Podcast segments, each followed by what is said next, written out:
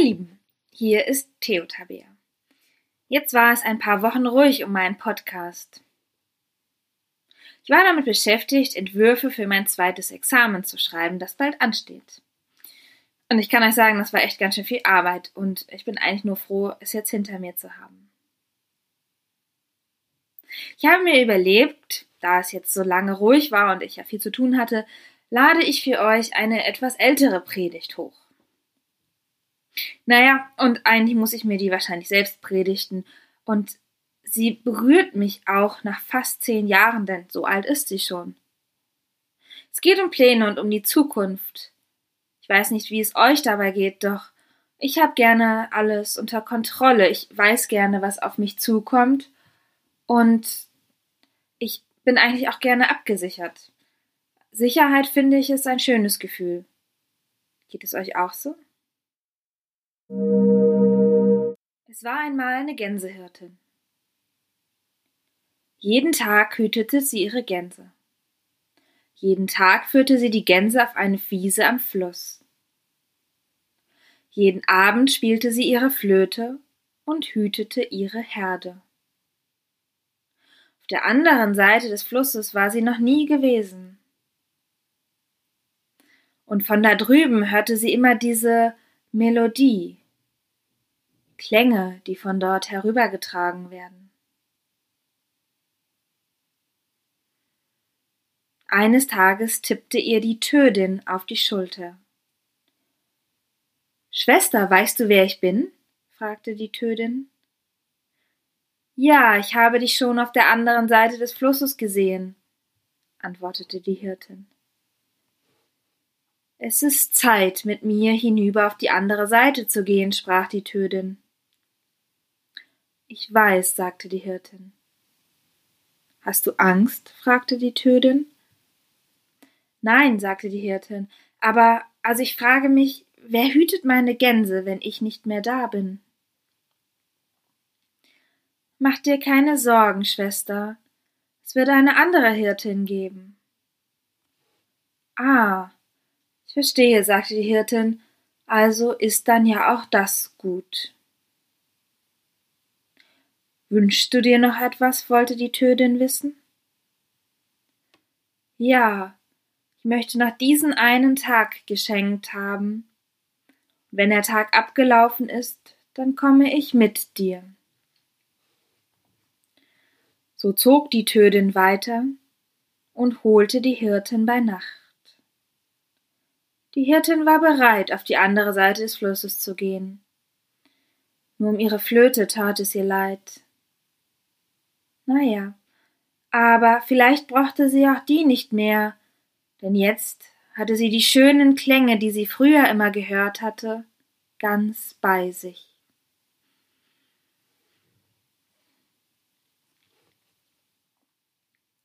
Bei der Geschichte handelt es sich um eine alte Sage. Ja, sie denkt den Tod weiblich. So komisch es klingt, die Tödin zu sagen, ja, so haben Menschen auch über den Tod nachgedacht. Neben dem männlichen Tod, vor dem man Angst hat, dem Sensenmann, der unerbitterlich aus dem Leben reißt, daneben gibt es die Vorstellung von der Tödin. Sie ist weiblich und hat etwas Sanftes an sich, finde ich. Auch so haben Menschen sich den Tod vorgestellt. Mir ist diese Sage vor fast zehn Jahren das erste Mal begegnet. Ich habe mich gefragt, ob sie eigentlich den Tod verharmlost. Den Tod ist doch eigentlich immer etwas Schreckliches, etwas Endgültiges.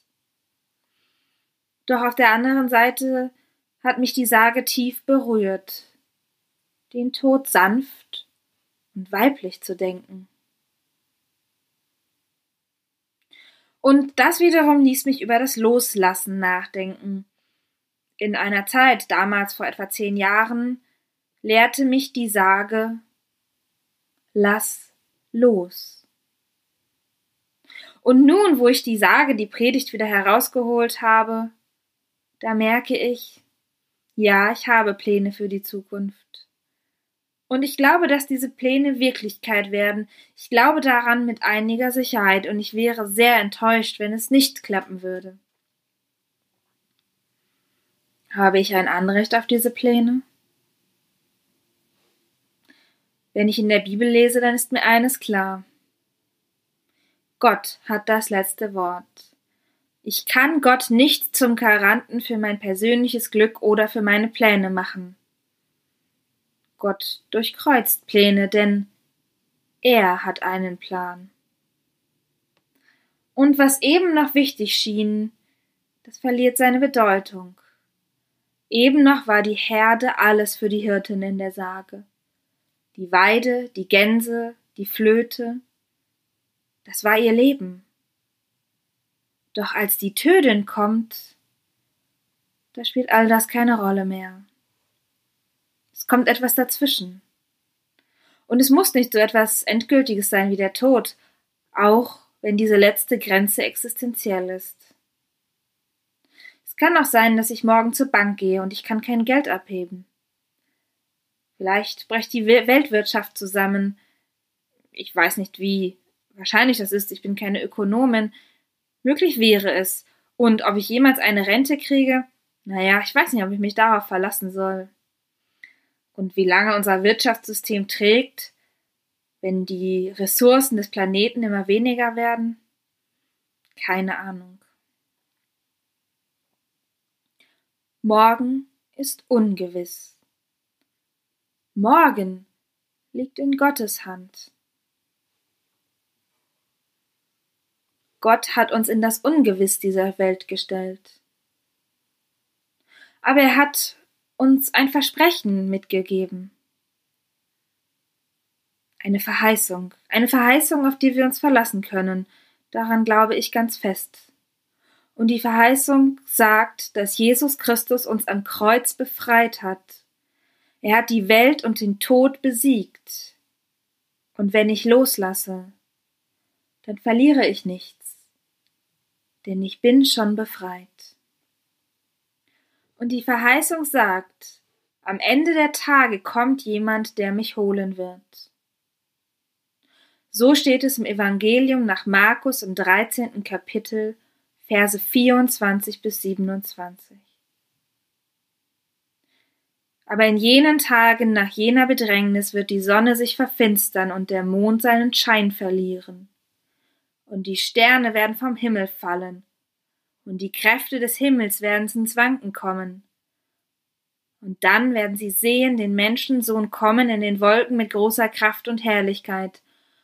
Und dann wird er die Engel senden und wird seine Auserwählten versammeln von den vier Winden, vom Ende der Erde bis zum Ende des Himmels. Amen.